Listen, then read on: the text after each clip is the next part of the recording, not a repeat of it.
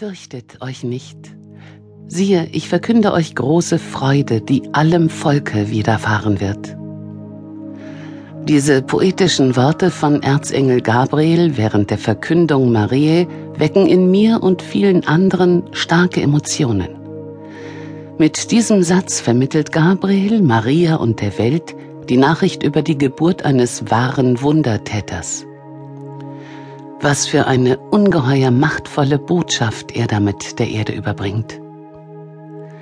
Auf dieser CD werden wir uns eingehend mit Gabriel, dem Botenengel, beschäftigen. Bis auf den heutigen Tag ist Gabriel ein Botschafter für Mütter, Schriftsteller, Dichter und Künstler überall auf dieser Welt.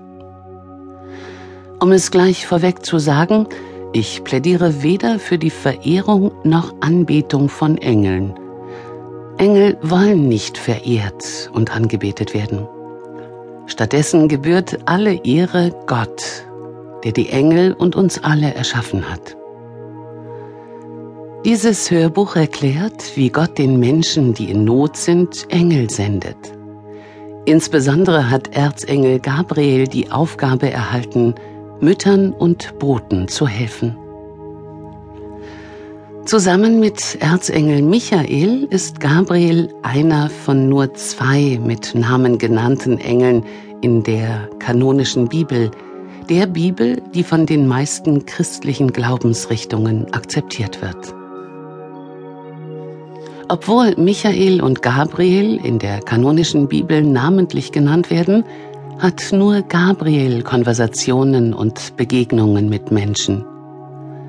In allen heiligen Schriften, in denen Gabriel erwähnt wird, gehört es zu den Aufgaben dieses Engels, mit Menschen zu interagieren und ihnen Führung zukommen zu lassen.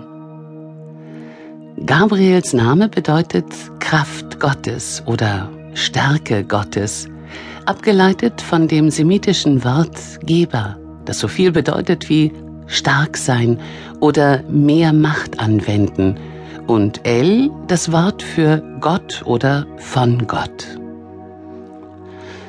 Gabriel ist in erster Linie als Botenengel bekannt. Da das Wort Engel Bote Gottes bedeutet, wird Gabriel als der Aufseher menschlicher und himmlischer Boten betrachtet. Und da die Vorsilbe Erz so viel bedeutet wie Erster oder Chef, ist Gabriel der erste oder Hauptbote. Und er ist tatsächlich der erste Engel, der in der Bibel erwähnt wird, im Buch Daniel. Zudem spielt er eine wichtige Rolle in den drei monotheistischen Religionen Judaismus, Christentum und Islam. Gabriel wird ursprünglich im Buch Daniel der Schriftrollen vom Toten Meer erwähnt.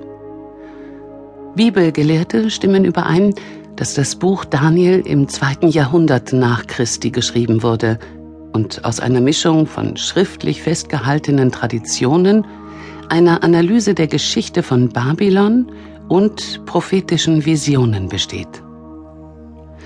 Dabei handelt es sich um Visionen und Träume des Königs von Babylon und Daniels, der die Funktion eines offiziellen Trauminterpreten für den König erfüllte.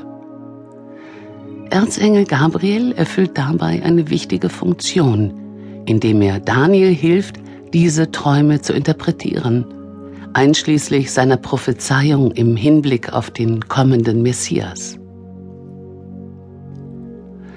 Die meisten Menschen glauben, dass es bei Daniels Messias Prophezeiung um Jesus Christus geht, aufgrund der darin enthaltenen Zeitachse sowie weiterer Details.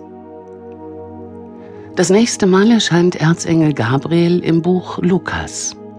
Man nimmt an, dass Lukas ein Arzt und Gefolgsmann des Apostels Paul gewesen ist, der das Evangelium fast 100 Jahre nach Jesus Auferstehung geschrieben hat. Paul ist der einzige Evangelienverfasser, der Erzengel Gabriel bei seinem Namen nennt. Als erstes beschreibt Lukas Gabriels Begegnung mit Zacharias, einem älteren Priester. Sowohl Zacharias als auch seine Gemahlin Elisabeth waren Nachkommen von Aaron, Moses älterem Bruder.